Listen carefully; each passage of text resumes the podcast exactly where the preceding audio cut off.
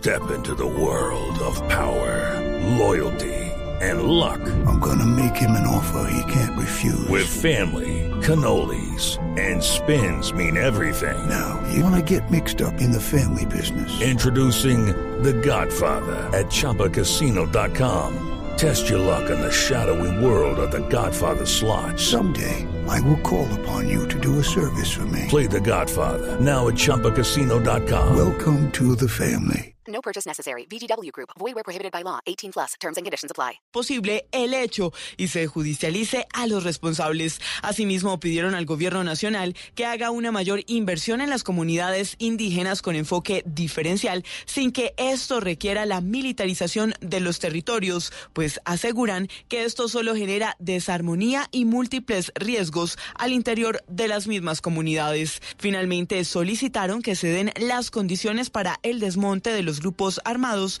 presentes en el Choco.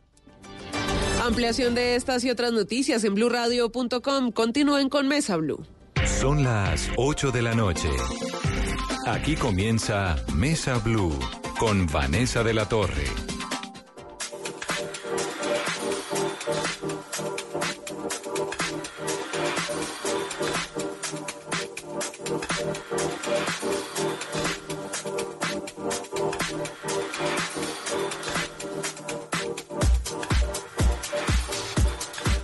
Buenas noches y bienvenidos a Mesa Blue. Está ocurriendo en este momento el Festival de Música de Cartagena y esa es nuestra excusa para que en la noche de hoy nos metamos a conocer a algunos artistas que no necesariamente conocemos en la vida cotidiana nuestra y que además están siendo muy importantes. Pero vamos también a escuchar música clásica, música electrónica, un poco de jazz, un poco de todo eso que nos gusta tanto y que hace parte de la música del mundo que se está escuchando hoy en Cartagena. Bienvenidos a Mesa Blue.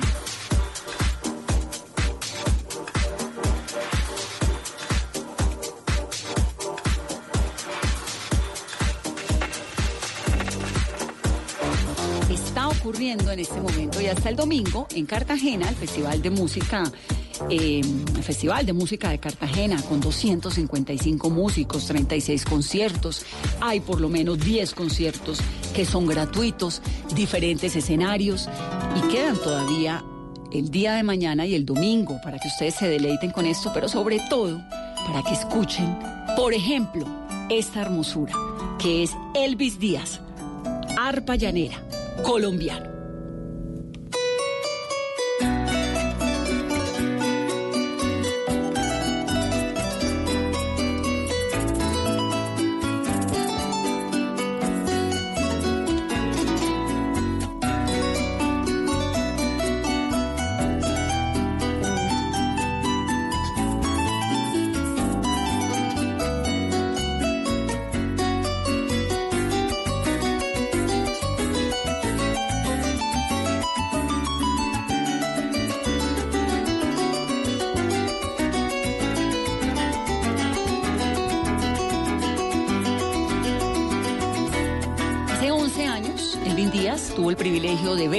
Escuchar a niños de 10 años interpretar este instrumento que es el arpa. Hasta ese momento era desconocido para él. Y las notas terminaron siendo parte de sus motivaciones, comenzó sus estudios de arpa y se ha vuelto realmente un hombre muy importante dentro de la música con esto, con el arpa. Escúchenlo, conózcanlo. Se llama Elvis Díaz y es uno de los invitados al Festival de Música de Cartagena.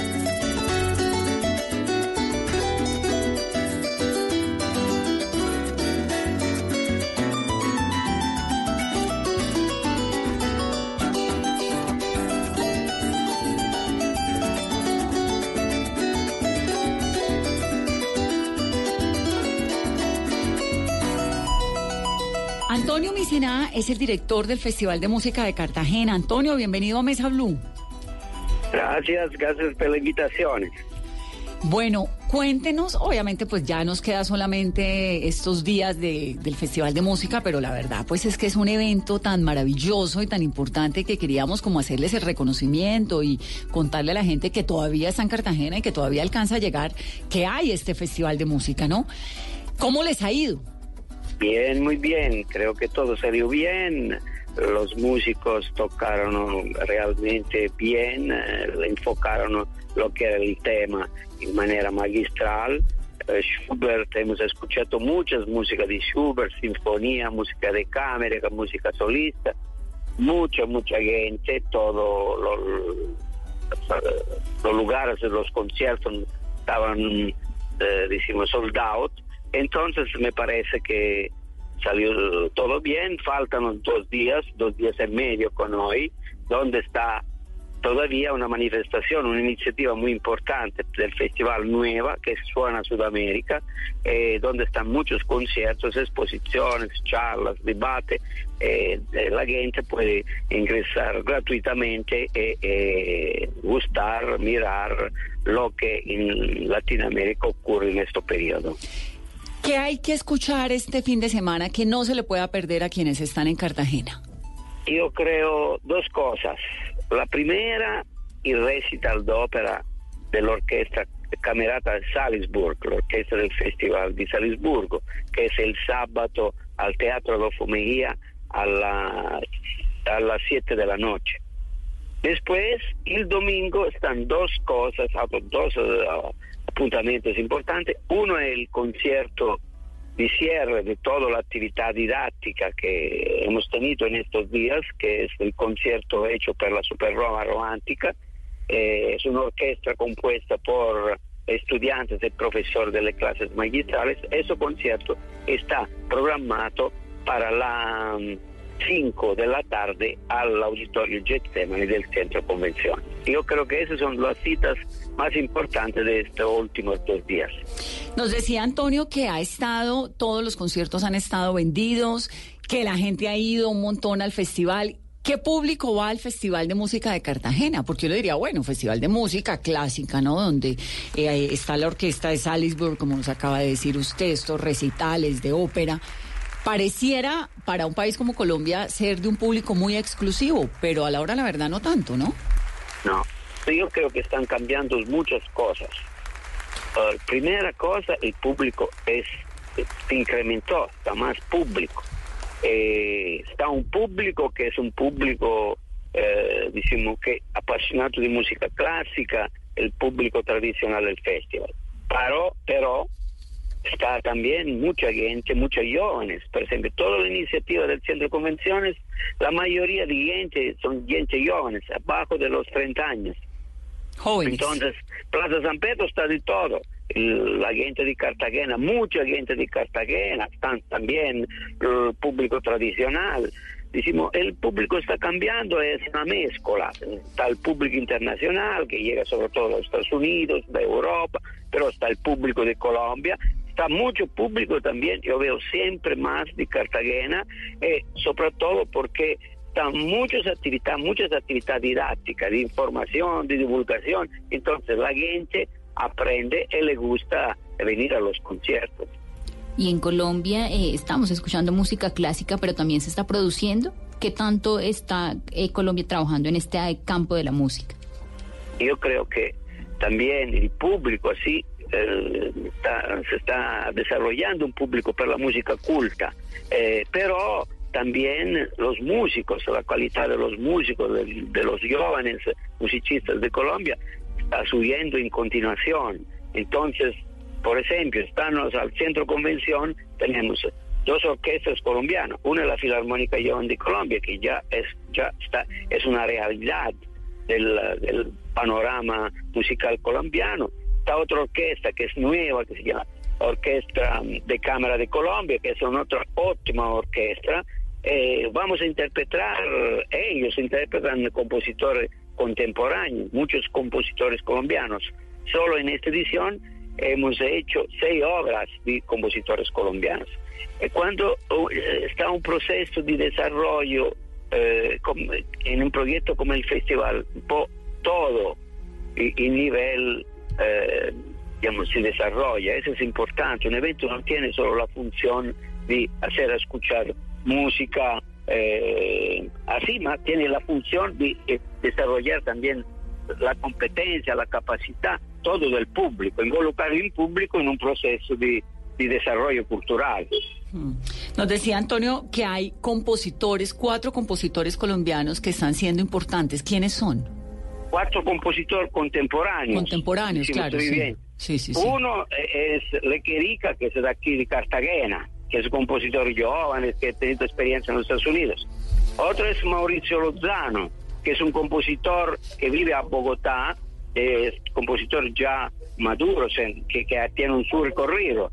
Otro es Jorge Pinzón, ¿no? Decimos que es otro compositor eh, que mm, profesor de la Universidad eh, Nacional. Entonces decimos, eh, más allá también composición tradicional, como eh, composiciones, diciamo, obras de composición co- tradicionales como Adolfo Mejía, como Escobar. La música colombiana es muy bien representada. ¿Y qué tanto apoyo tienen los compositores? ¿Estos son compositores de música clásica o compositores de qué? Io diría música culta. Culta. Ma música culta, tenemos que precisar este término música culta. Música culta significa solo que es una música que tiene una tradición escrita, que se desarrolla con la escritura, eh, al contrario de la música eh, popular, por ejemplo, que invece tiene una tradición oral. Entonces, de compositor de música culta, tam- Colombia tiene bastante, ¿no? Eh, tiene también una tradición. Pero el tema de la música culta es siempre que per eh, arraigarse necesita tiempo, necesita que la gente la pueda escuchar, que eh, también recursos para poder preparar las óperas nuevas. Este proceso es siempre, no, solo en Colombia es complicado, en todo el mundo es complicado. Fue siempre complicado en la historia de la música. Fue complicado per Schubert, por ejemplo, que nunca escuchó la su ópera orquestral antes de morir. Mm.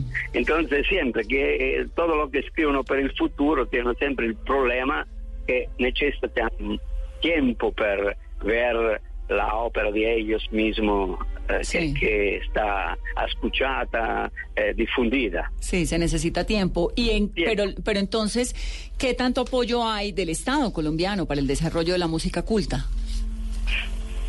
A eso, eh, la, la tradición, dico, se hacemos la comparación con Europa, cioè, l'apoyo es menor, naturalmente, perché i recursos que eh, los Estados eh, europeos entregan a la música culta es mucho más que acá. Pero yo veo que también aquí se inicia a tener... eh, a lograr resultados, ¿no? El hecho que nosotros mismo el festival programa cuatro compositores contemporáneos es ya un señal, ¿no? Que, que está un, un reconocimiento también de este trabajo. Pero, repito, es en todo el mundo un proceso complicado, es de la, de la nueva música culta. Ya hablamos que en Colombia hay compositores también haciendo música clásica, pero en los Culta. eh, Música música culta. culta. y en los en este festival se presentaron también artistas como pianistas, sopranos, mezzosopranos. ¿Qué tanta calidad tienen los artistas colombianos? Como decía antes, yo creo que los jóvenes artistas colombianos están realmente creciendo. Eh, hago un ejemplo, que es un ejemplo poco eh, sintomático, es por ejemplo Santiago Cañón, que es el violonchelista que aquí en este festival eh, toca cuatro veces.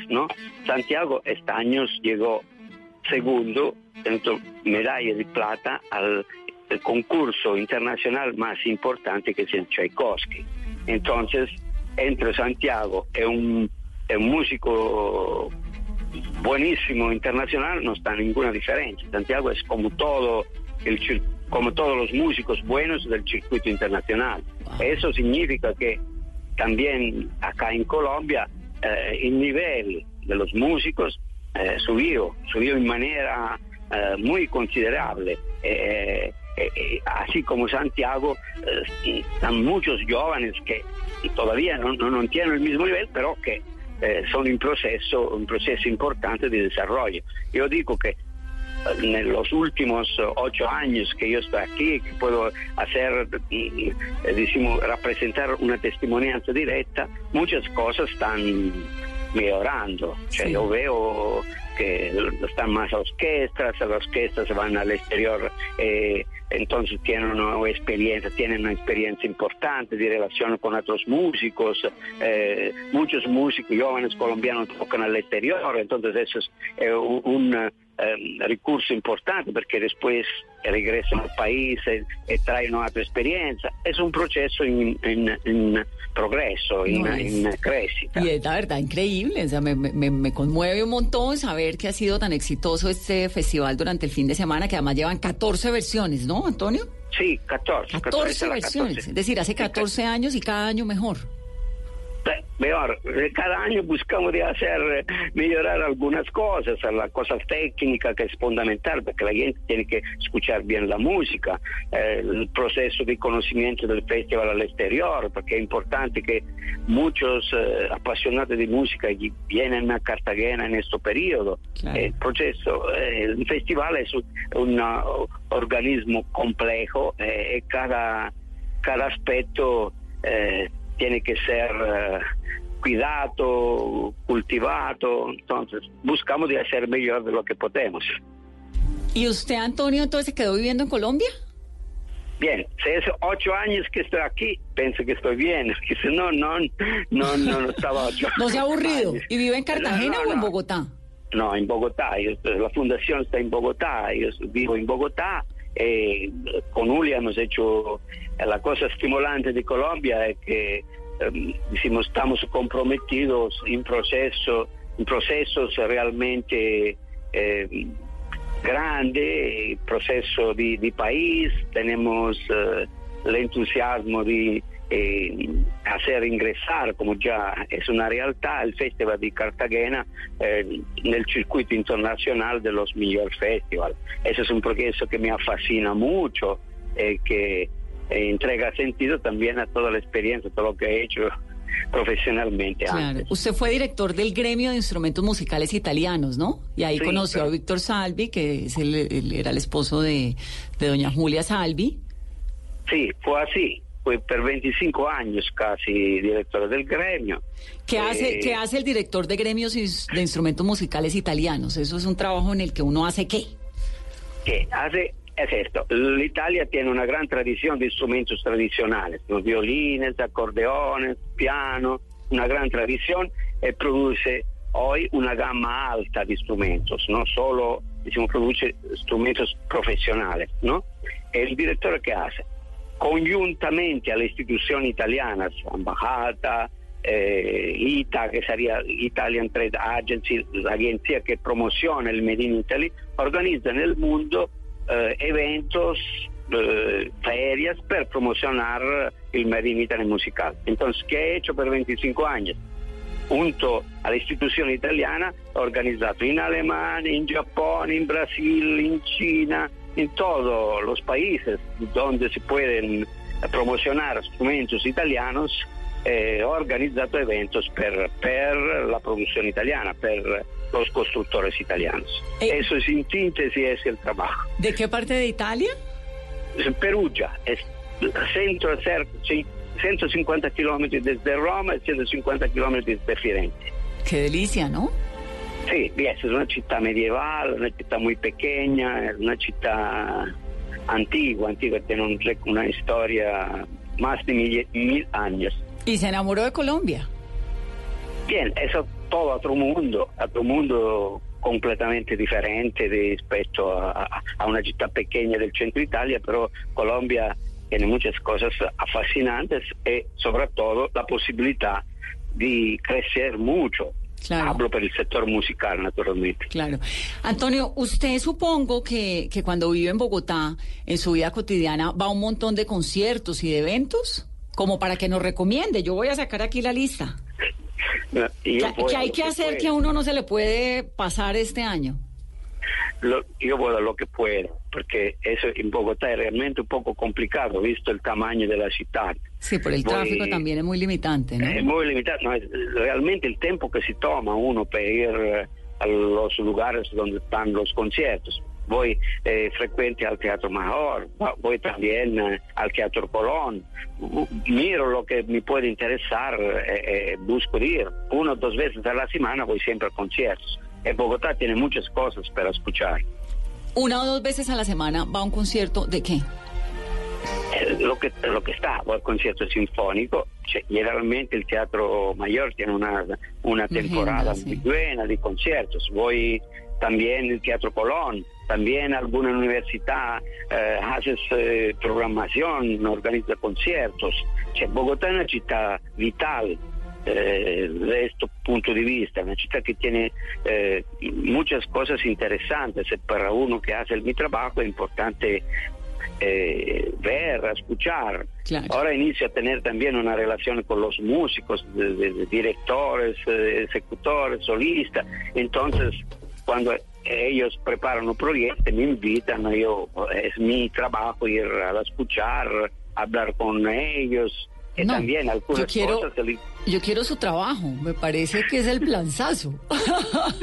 No, mira, es también muy faticoso, porque al final eh, eh, eh, tú tienes que escuchar un montón de, música, ¿no? Porque el día vas a conciertos, voy a trabajar la fundación, pero escuchar no te queda que la noche. Entonces, al final, uno se convierte en un trabajador 24 horas continuadas. Claro. claro, si te gusta, es un trabajo especial, es un trabajo fabuloso. Delicioso. lo hace solo como trabajo, es duro. Y me, y me, me llama la atención, ¿no? Lo de la agenda musical clásica, o, oculta, en Bogotá, porque uno sabe que en Bogotá pasa un montón de cosas, pasa teatro, hay jazz, hay mariachi, no sé, hay música popular, hay conciertos de lo que uno quiera, pero no una, y, el, Teatro Julio Mario de Santo Domingo, el Teatro Mayor, tiene un montón de eventos también siempre, pero no sabía que era tal nivel como de dos a la semana, que uno pudiera ir a dos conciertos semanales. Voy a empezar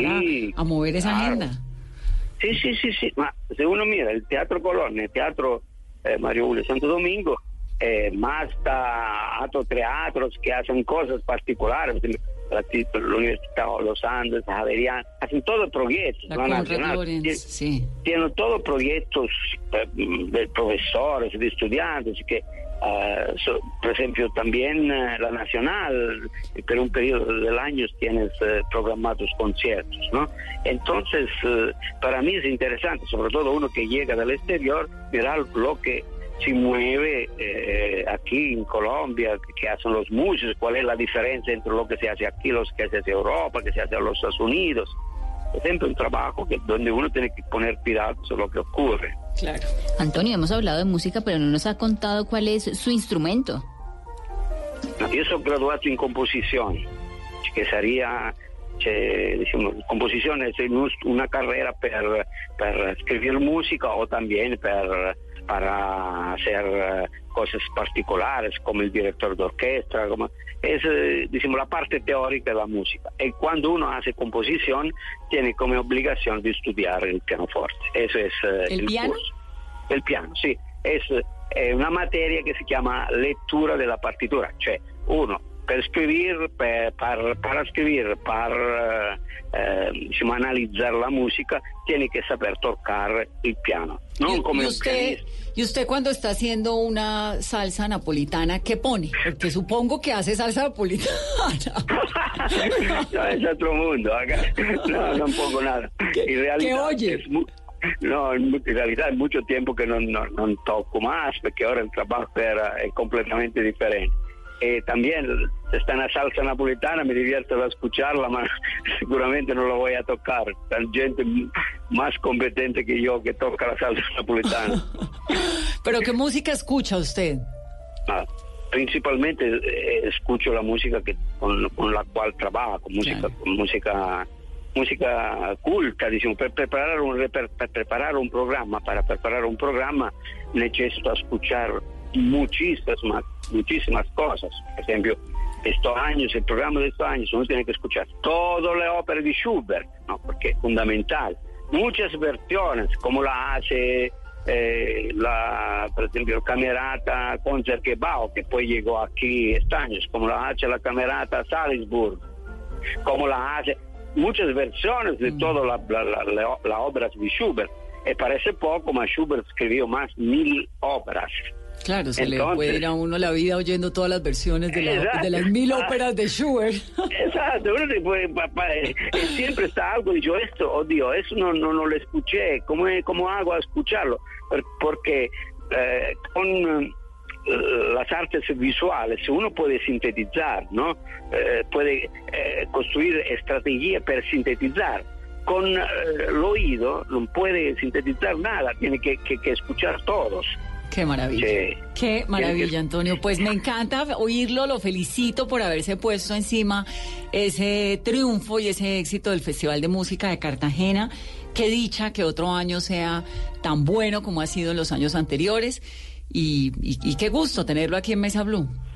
Gracias, gracias a ustedes. eh, yo agradezco a ustedes porque es importante que la gente conozca cómo es el trabajo del festival, que se acerque también, que se acerque a, la- a la programación, porque música culta tal vez parece una palabra eh, compleja, la música compleja, en vez, en realidad, es solo un, un problema de acercarte con, con una buena disposición. Y disfrutarla. Y tienen un montón de eventos gratuitos, que eso es importante. Sí, todo. Claro. Y sobre todo eso suena Sudamérica. El hoy, mañana, después mañana están un montón. Son todas cosas, temas interesantes, como la relación entre la música y la tecnología. Por ejemplo, está, está Google que va a hacer eh, dos días y cómo se puede utilizar el canal YouTube para promocionar eh, eh, las obras que cada uno hace. Eh, están cosas para niños. eh, hemos buscado de hacer muchas, muchas iniciativas, iniciativas para acercar el público de una manera muy simple al lenguaje de la música culta. Maravilloso. Antonio Micena, que es el director del Festival de Música de Cartagena. Gracias, Antonio. Un abrazo. Gracias a ustedes, realmente gracias. Y entonces, Chao, gracias. que suene una ópera de Schubert.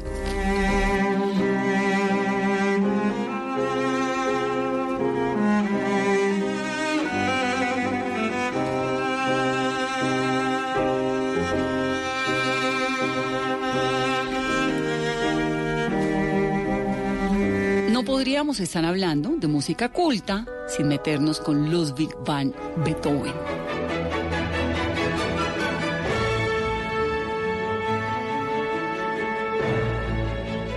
Esto es la sinfonía número 7 de la Camerata Royal Concertbook, así se dice, ¿no, Carolina? Orquesta de Holanda que está en Cartagena. Así suena Beethoven en el Caribe colombiano.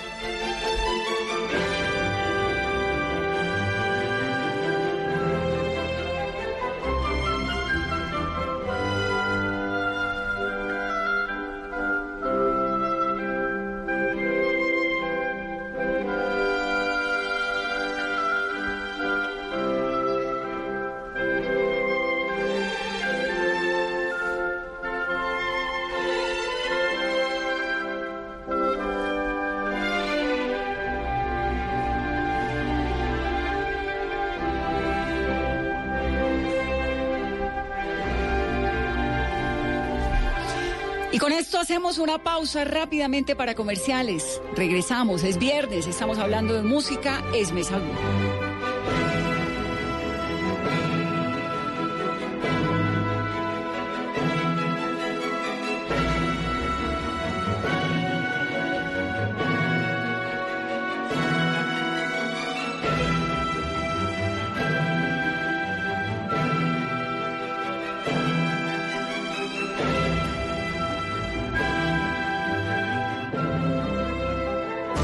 Tenemos un reto, algo que nos impulsa, eso que nos hace levantar de la cama todos los días, un sueño que nos lleva al límite y nada más importa. No importa el dolor, ni la frustración, no importa el tiempo. Un reto que es a la vez nuestro combustible y nuestra obsesión. Porque nada se consigue de la noche a la mañana. Este es mi reto. ¿Cuál es el tuyo? Pasta Sonia, sabor y energía que te hacen mejor. Trabajamos pensando en usted. Este domingo, en Sala de Prensa Blue, Lo que le espera a Colombia en materia política, cuáles serán los grandes protagonistas, las preguntas por resolver y las grandes decisiones por tomar. En economía, expertos nos ayudan a hacer las cuentas de lo que le espera al país. ¿Qué tanto creceremos? ¿Habrá reforma pensional? Lo que enfrenta el mundo en este 2020, los conflictos, el medio ambiente, la revolución tecnológica. Expertos de todas las disciplinas nos ayudarán a entender lo que nos espera en este año que comienza. Sala de Prensa Blue, este domingo desde las 10 de la mañana. Presenta Juan Roberto Vargas por Blue Radio y bluradio.com. La nueva alternativa. Si son deportes, son deportes. Iniciando con muchas esperanzas en un año muy importante, ¿no? Tendremos Copa América, tendremos inicio de eliminatorias para Qatar. están en Blue Radio. Juegos Olímpicos y Preolímpico en Colombia, ya en este mes de enero, así que hay mucha actividad. Blog Deportivo, de lunes a viernes a las 2 de la tarde. Si son deportes, están en Blue Radio y bluradio.com. La nueva alternativa. Si es humor,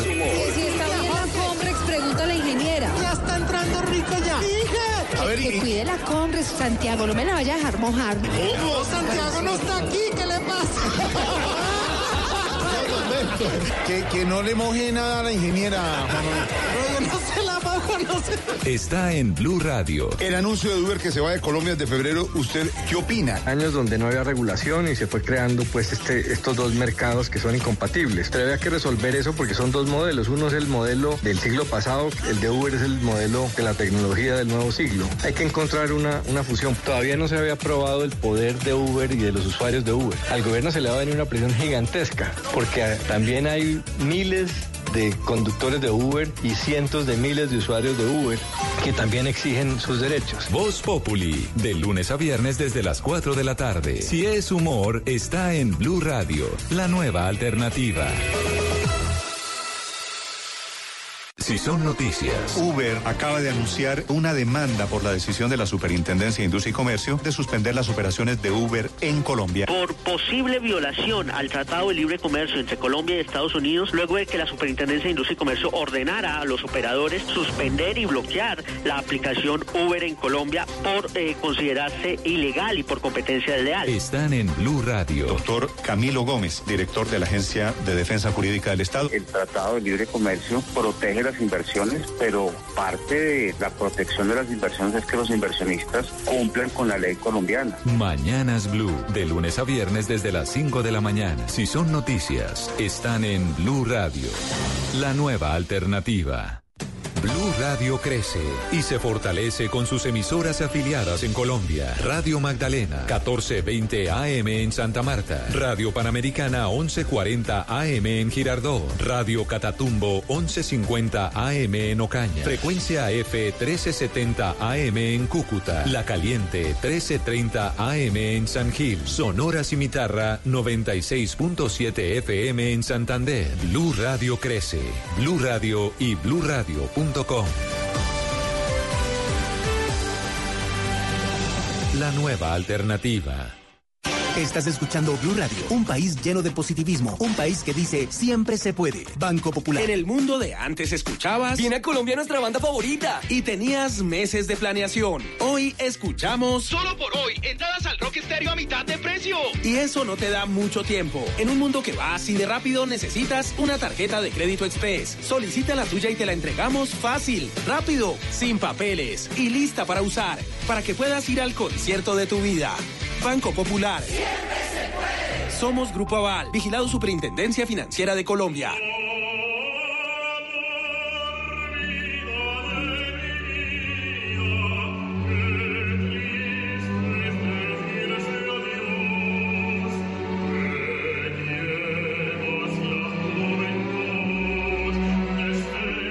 Continuamos en Mesa Blue con este regalo de comienzo de año. Música. Vibra, cariño, corazón a este viernes y a todo el año.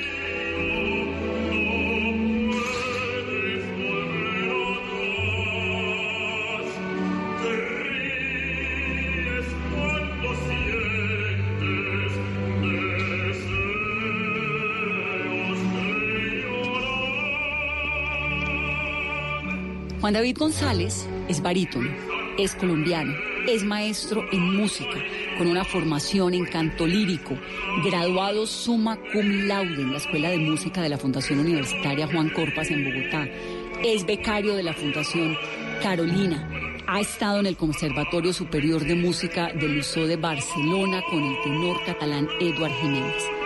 Esto es Amor de mi vida de Juan David González Sánchez, un barítono colombiano. Escuchen, en este ensayo como cover de un concierto de Plácido Domingo en el Teatro Real de Madrid. Está Juan David en Cartagena.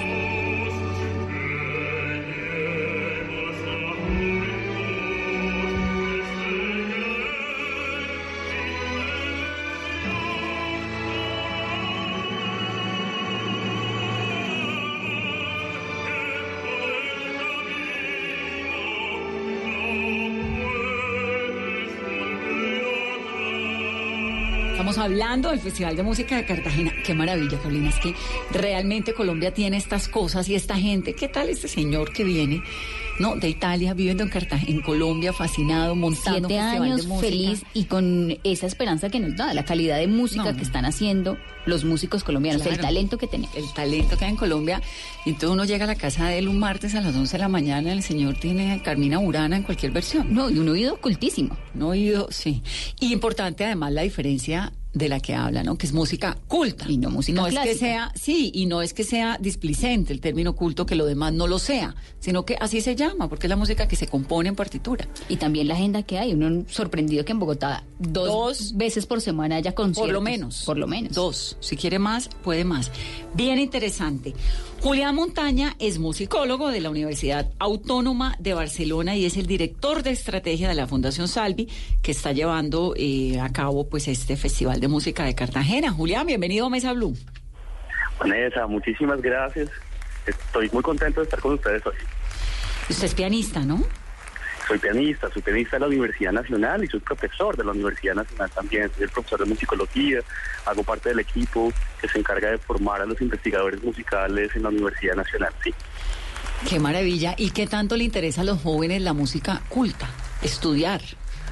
Nosotros en Colombia somos un caso de estudio en estos momentos porque a diferencia de otros países como en Europa o en Estados Unidos, el público que está asistiendo a los conciertos de música clásica es en su mayoría un público joven, en las franjas de los 17 a los 32 años, si bien encontramos público adulto, a diferencia de los otros países, en la balanza o el promedio entre público y joven y público adulto aquí está es equitativo. En cambio, en otros países nos estamos encontrando con una- un gran envejecimiento del público de la música académica. Eh, y además de eso, si nosotros revisamos cifras de intereses de estudio, pues tenemos que decir que casi todas las universidades grandes, importantes en Colombia, tienen una facultad de música y en esas facultades de música enseñan música académica. ¿Y hay alguna razón por la cual a la juventud colombiana, que me parece una gran noticia, le interesa tanto esta música? Pues estamos hablando de que la música clásica, si bien es un género importante, también es una herramienta y un medio. La música clásica es una música que ya ha desarrollado una serie de estrategias, de didácticas, de manera de aprender, eh, técnica, interpretación. Entonces se convierte como una especie de excusa para muchas otras cosas. Entonces hay muchos músicos clásicos en- y tenemos ejemplos grandísimos que comienzan por la música clásica, pero pues se derivan a otros intereses relacionados con sus gustos. Entonces tenemos a, no sé, a, a diferentes tipos de músicos que han estudiado música clásica y terminan siendo importantes en pop, rock, en músicas tradicionales. Eh, eso eh, yo creo que no quita, pero eh, por el contrario pone mucho pone mucho y entonces por esa razón estamos encontrando tanto tanto tanta, tanta cercanía con esta formación musical. Pero ¿cuál, ¿cuál puede ser la razón para que los jóvenes estén buscando ese camino de la música clásica cuando la oferta en el mundo musical hoy es otra? Yo considero que estamos hablando, yo creo que también lo cosmopolita que se está convirtiendo el saber en el, en el mundo hace que los jóvenes se interesen por todo. Ahora, si bien encontramos jóvenes eh, que gustan, por ejemplo, de géneros musicales populares, eh, gustan también de otro tipo de cosas. Y como yo te decía, Vanessa, ahorita, es que ya las herramientas, por ejemplo, para el virtuosismo, para interpretar un instrumento muy bien y la habilidad, las ha desarrollado muy bien en la música clásica. Entonces el bajista toca con trabajo, toca muy bien con trabajo, aprende a ser virtuoso en el contrabajo y después coge su bajo eléctrico y es virtuoso en el bajo eléctrico. Claro, Las pasa del piano a la guitarra eléctrica. Facilito. o, o pasa del piano al piano jazz o al piano rock o lo mismo sucede con el violín o lo mismo sucede con otro, el canto también. O sea, estamos hablando de aprendizaje de herramientas técnicas que le permiten a uno ser hábil y virtuoso. Entonces, por eso yo te decía que se convierten en excusas, porque al final eso, es- eso sirve para mucho. Julián es el director de estrategia ¿no? de la Fundación Salvi, que impulsa en Colombia programas como el Festival de Música de Cartagena y en Ibagué el Festival eh, Musical. ¿Qué tanto apoyo tienen y qué tanto, digamos, respaldo por parte del empresariado, por parte del Estado, etcétera, tiene una fundación como la Salvi cuando se dedica a esto? Nosotros, sin el apoyo de la empresa privada, sin el apoyo de los gobiernos locales y nacionales, no podríamos hacer lo que hacemos. Eh, es fundamental y vital para nosotros eh, las apuestas y la confianza que nos están brindando todas las personas que a lo largo de nuestra historia como fundación nos han apoyado.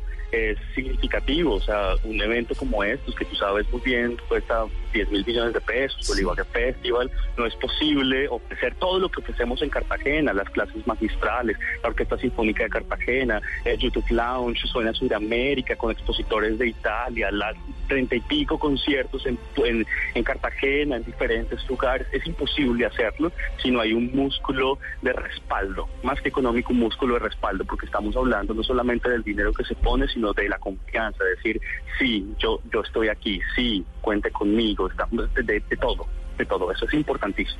Claro, ¿cómo se financian?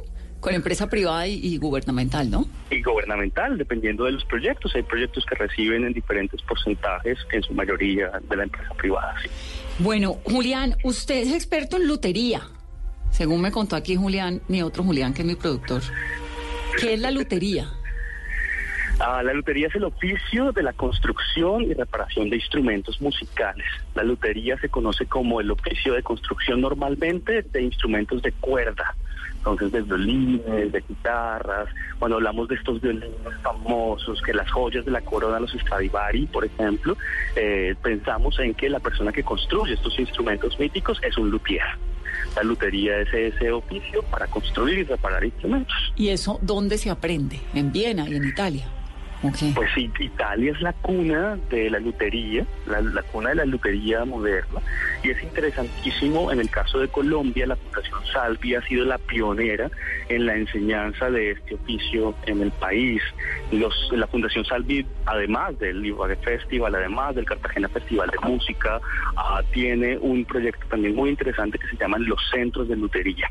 Y los centros de lutería son un centro específico donde tenemos maestros luthieres que se han formado con diferentes profesores italianos, maestros luthieres en Italia, en diferentes escuelas, la de Cremona, la de Milán, etcétera. Y aquí han venido a replicar precisamente esos aprendizajes a otros maestros luthieres en Colombia.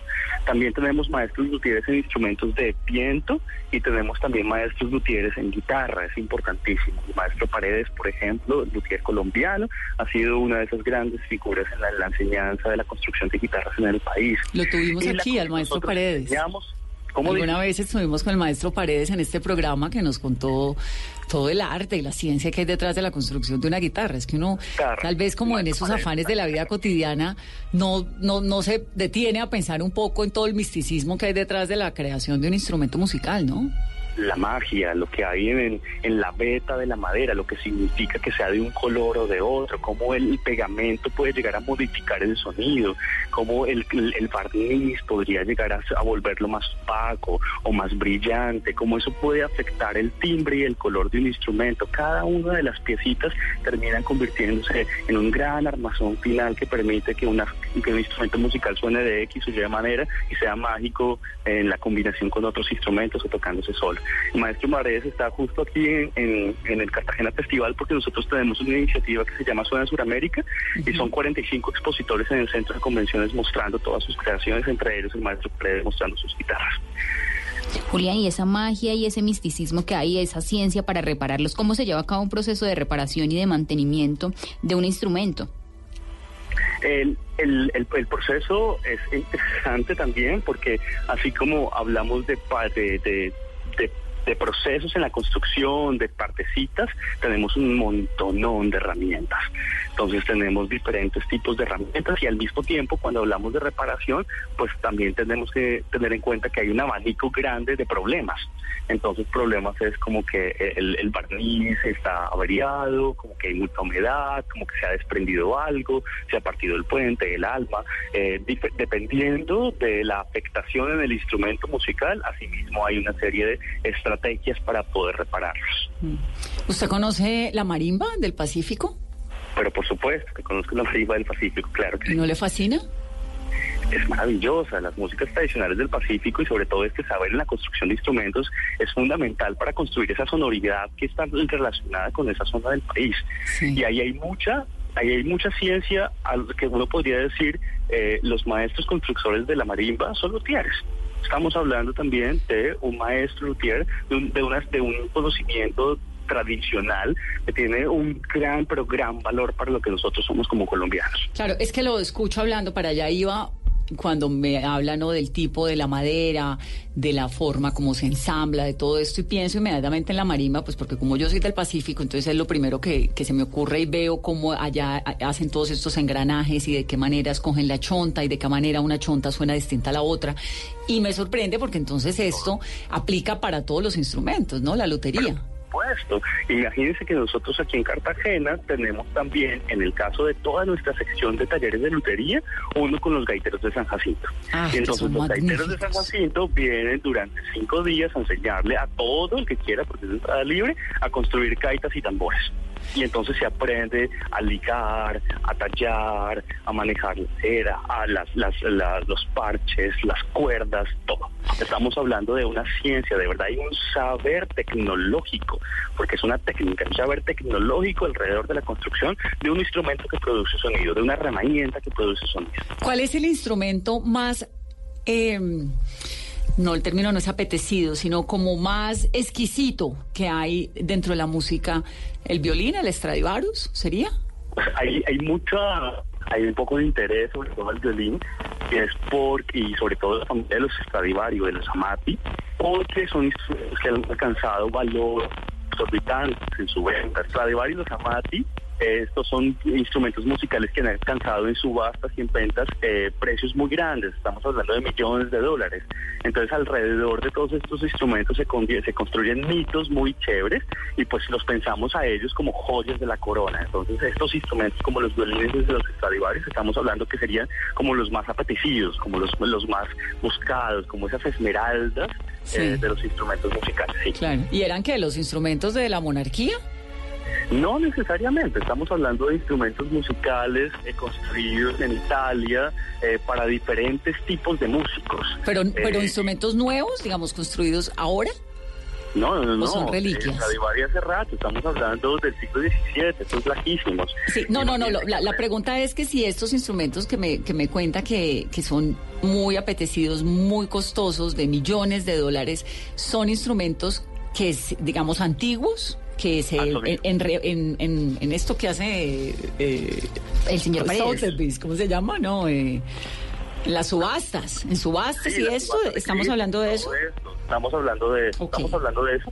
Y, y bueno, es que no solamente estamos hablando de instrumentos para ver, o para admirar, sino por ejemplo grandes empresas en el mundo, aseguradoras, multinacionales, han comprado estos instrumentos, los compran que valen muchísimo dinero y se los dan en comodato a las grandes estrellas del mundo del de la música clásica. Entonces, eh, eh, a, a- Mutes, eh, diferentes artistas importantes tienen instrumentos que no necesariamente son de ellos propios, sino que han sido dados en comodato por grandes empresas que sí lo son los dueños originales para que puedan seguirse tocando. Un instrumento que no se toca es un instrumento que puede fácilmente estropearse. Entonces, mantenerlo y sobre todo con estos costos tan altos, mantenerlo en constante interpretación y sobre todo de grandes figuras es como obligatorio. Más que todo. Qué maravilla. Julián, me encanta oírlo. Qué dicha todo lo que nos está enseñando. Muchas gracias y felicitaciones. Gracias por, por hablar con nosotros, gracias por conversar sobre todos estos ejercicios interesantes alrededor de la música y pues encantado. Encantadas nosotras también. Es Julián Montaña de la Fundación Salvi de Colombia.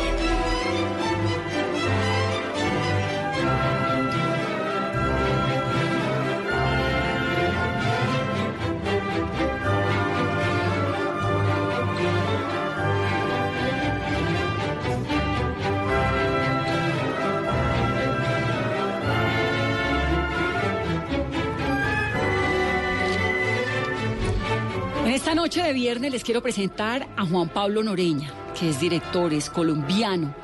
Esto que están oyendo ustedes es el final de los Preludes, que es una sinfonía de Franz Liszt.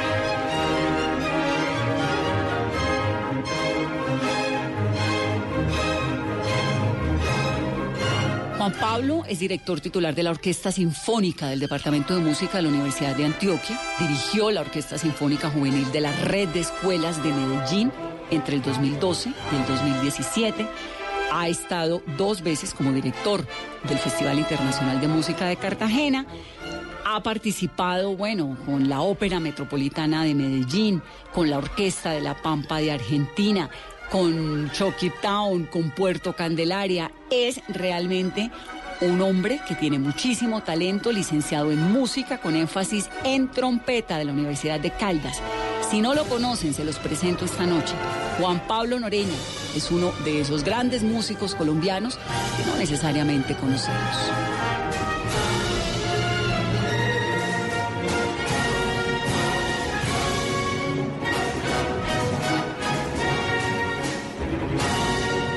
Abanico de músicos colombianos muchas veces se nos pasan unos que están haciendo unas carreras tremendas que por fuera de nuestro país son muy reconocidas.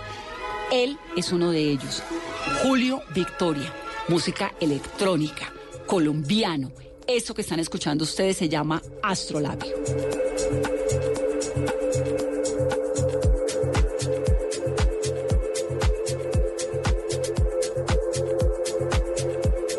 Carrera de música de Julio comenzó en Alemania. Toda una revelación de lo que se llama el digging y la exploración sonora. Fue un punto de no retorno que lo ha llevado a dedicar su vida por completo al house, al techno, a la selección, a la producción. Ahí está Julio Victoria, con ese tope que lo ha llevado a lo más alto de la escena del país, no solamente como DJ, también como productor. Escúchenlo.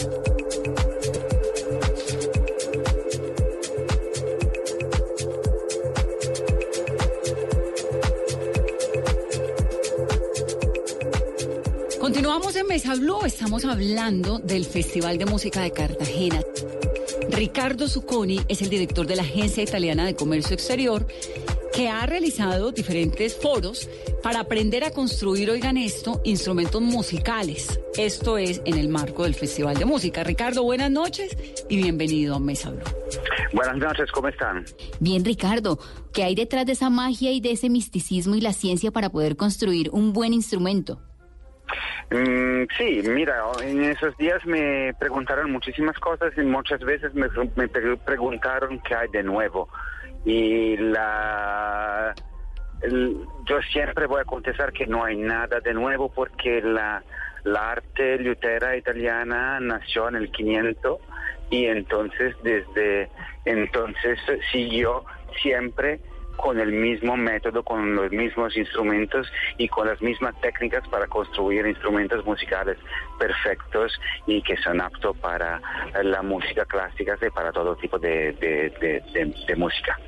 ¿Cómo está Colombia en materia de producción de instrumentos musicales? Digamos de esos instrumentos musicales de los que estamos hablando.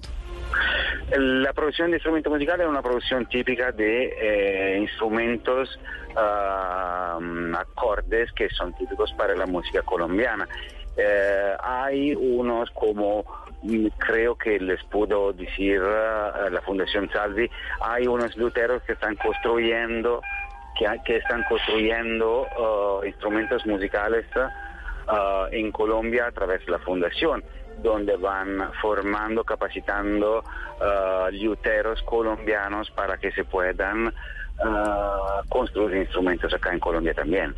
Y en el festival se presentaron empresas italianas dedicadas a la construcción de instrumentos de cuerda frotada, acordeones, saxofones y también el suministro de insumos como la madera. ¿Qué tan buena es la madera colombiana?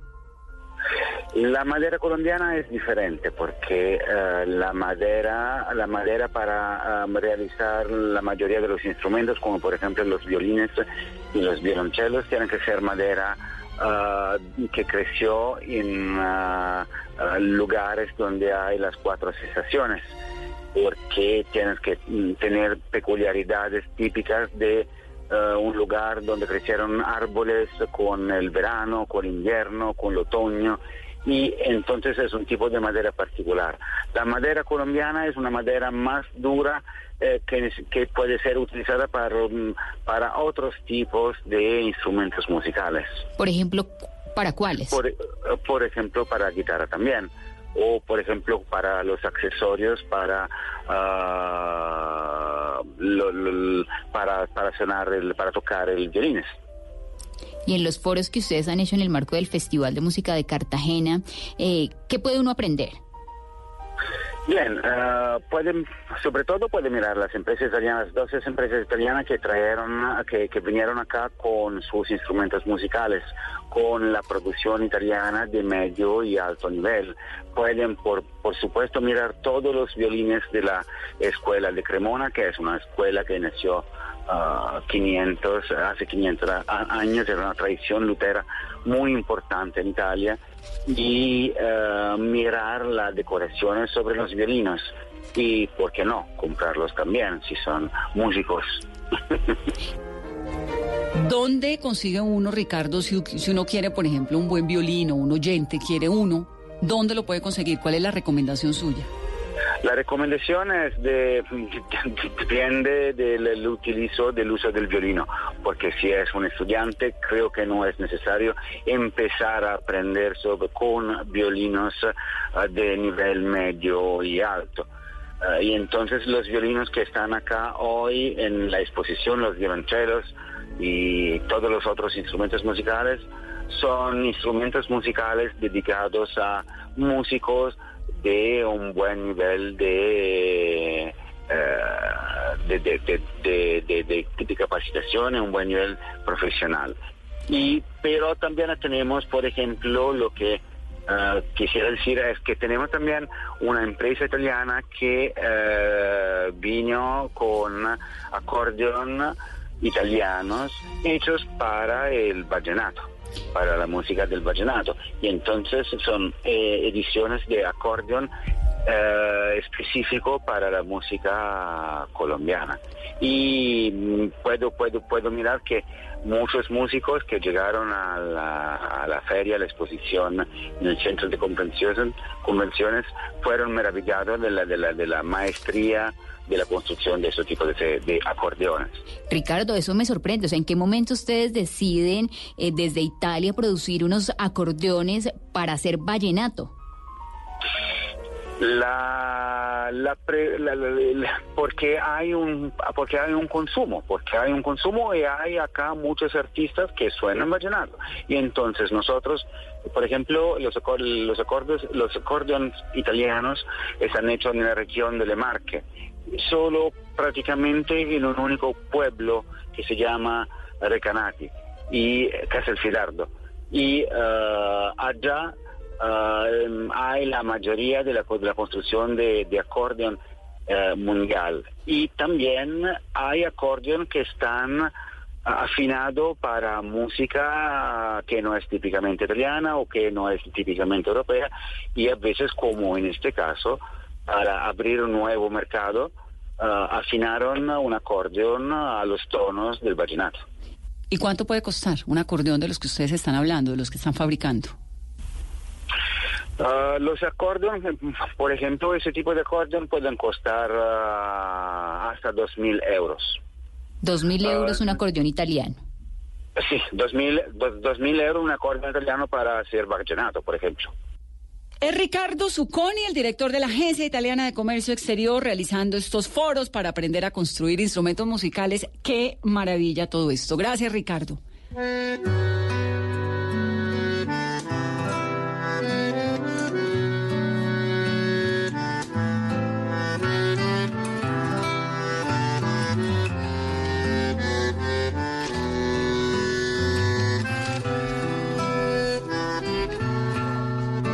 Esto que está sonando es Lucas Saboya, Tiple, de Colombia también. De Pasillo, por favor, se llama esto.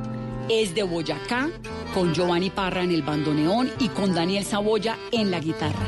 Es un notable intérprete y compositor colombiano que hace parte de toda esta renovación de algo que está tan arraigado en la tierra nuestra como el tiple y la música andina colombiana. Lucas Saboya.